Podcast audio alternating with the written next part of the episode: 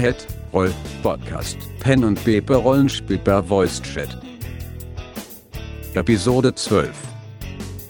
Das Thema heute. View Scrim.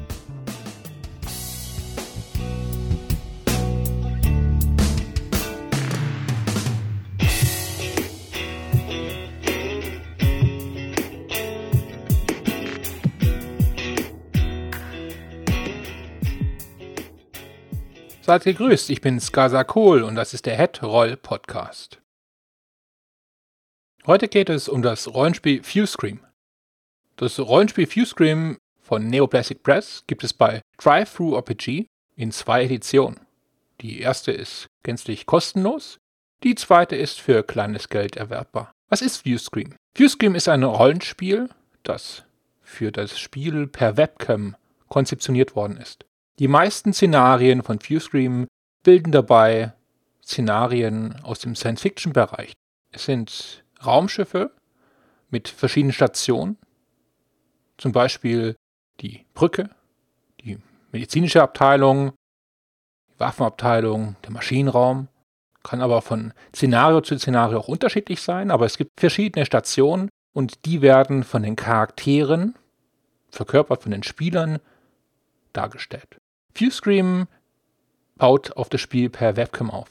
Im Regelwerk geht man auch darauf ein, wie man das Erscheinungsbild seiner Webcam auch etwas anpassen kann. Es gibt Empfehlungen, dass man sich für das Spiel kostümieren kann oder darauf achten kann, wie man den Hintergrund seiner Webcam, also vielleicht etwas Neutrales oder etwas Technisches verwendet oder sogar die Möglichkeit, sogenannte Overlays einzubinden. Das sind Grafiken, die man über die Webcam legt, sodass es erscheint, dass man eben von Maschinenraum oder von der Brücke her aus spricht.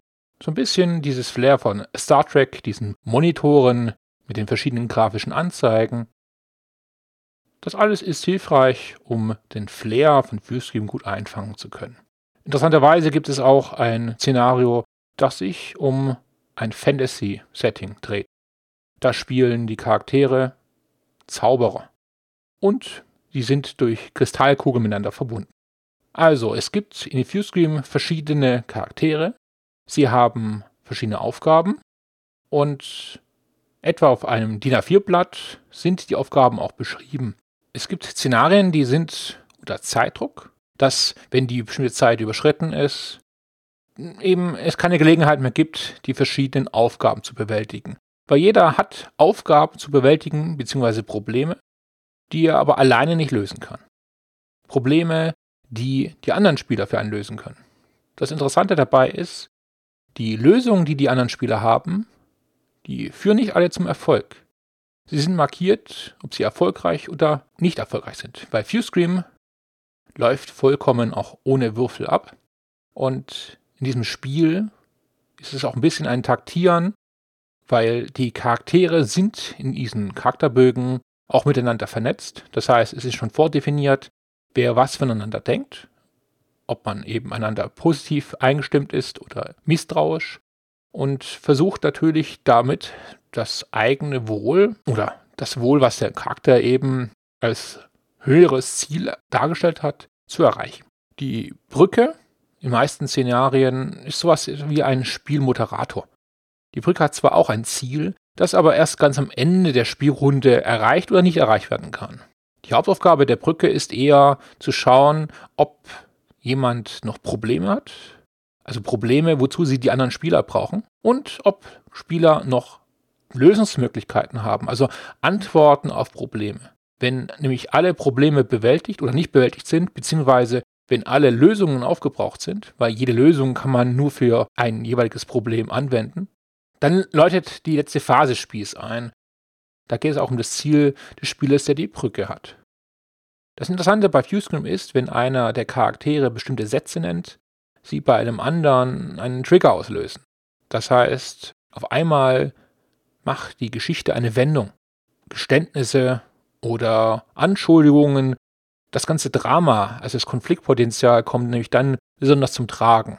Die Geschichte wendet sich oftmals. Die Geschichte wird damit vorangetrieben. Insgesamt muss ich sagen, Viewscream ist ein interessantes Experiment.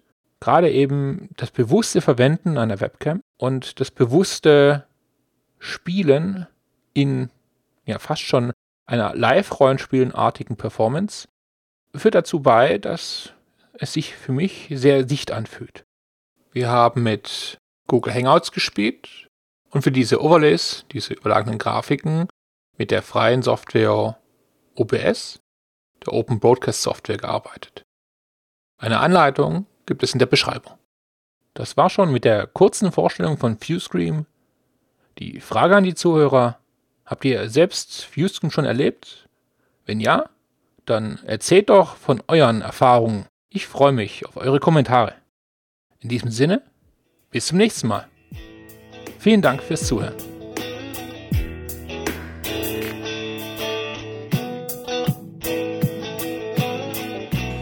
Folge dem Podcast auf Twitter unter @rollpodcast. In diesem Sinne, bis zum nächsten Mal.